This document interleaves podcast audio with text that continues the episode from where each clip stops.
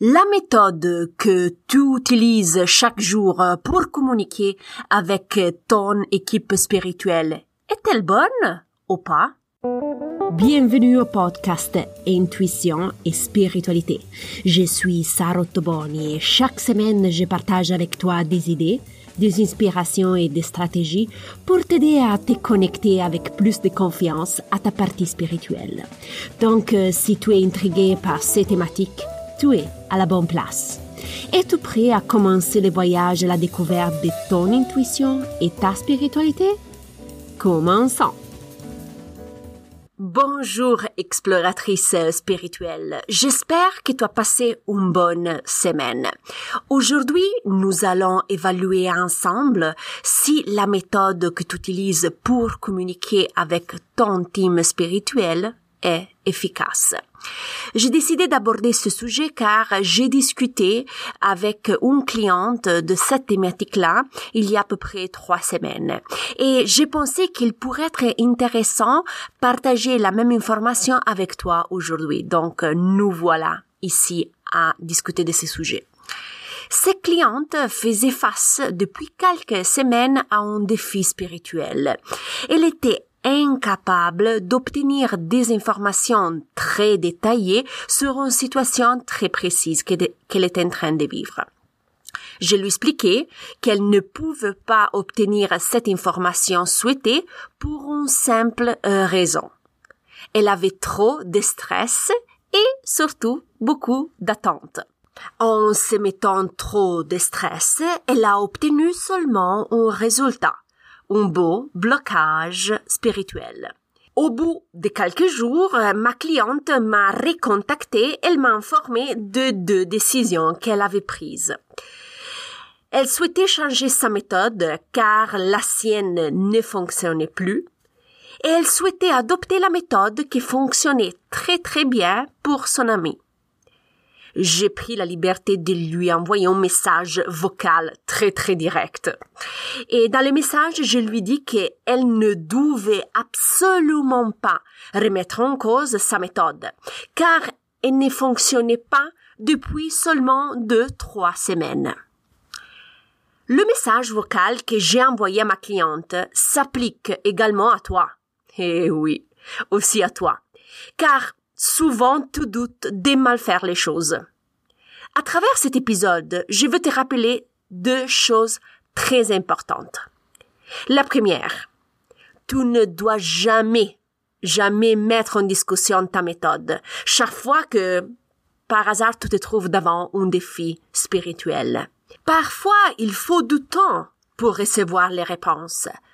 Parfois, tu es dans un état mental trop stressé et tu ne te focalises pas tout le temps ton attention sur les indices envoyés.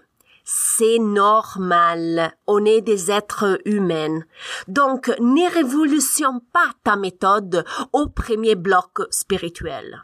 OK? Le deuxième point important que je veux souligner aujourd'hui est que tu ne dois pas adopter les méthodes des autres. Ton objectif spirituel n'est qu'un.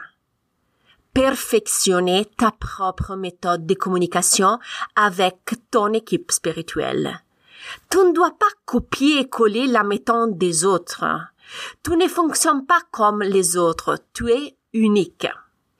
Toi, investis du temps, des énergies, beaucoup de détermination pour créer et établir une relation unique et privilégiée avec tes guides spirituels. Tu ne dois absolument pas la changer ou la mettre en discussion car quelqu'un te conseille de faire les choses différemment ou si la réponse tarde à arriver. J'ai un conseil pratique pour toi. Comme je dis toujours à mes amis et à mes clientes, tu peux tester les conseils que je te partage ou que les autres personnes te suggèrent de faire. Essaye de voir si certaines techniques peuvent être intégrées à ta méthode et améliorer ta relation avec euh, ton équipe spirituelle. Évalue, s'il te plaît. Évalue l'intégration de chaque partie seulement si cela est approprié et fonctionnel pour toi. OK? Il ne faut absolument pas révolutionner ta méthode car quelqu'un te conseille de faire quelque chose. Personne mieux que toi ne peut pas savoir à quoi ressemble la relation avec tes guides spirituels. Personne ne peut le savoir sauf toi. Rappelle-toi qu'il n'y a pas une formule magique, il n'y a pas de gourous, il n'y a pas de personnes ayant la connaissance magique. OK? Ta relation avec tes guides est unique et spéciale.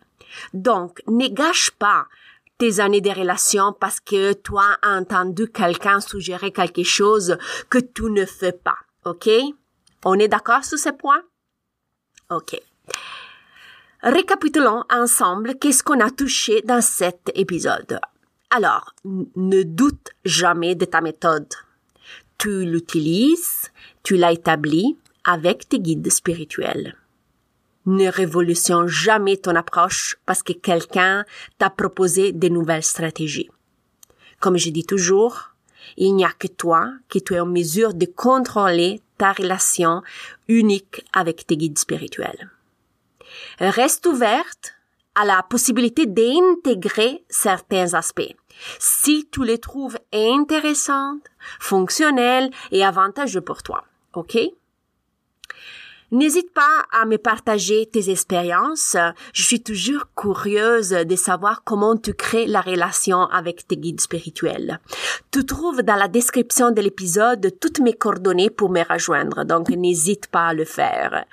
Si tu es toujours intéressé d'approfondir ces thématiques, n'hésite pas à t'abonner au podcast car la semaine prochaine, je vais traiter un nouveau argument. Sur mon site, dans la section française, tu peux trouver aussi les blogs très intéressants sur d'autres arguments. Il me reste que te remercier du fond du cœur pour ton attention et je te souhaite une excellente semaine et on se reparle la semaine prochaine. Bye.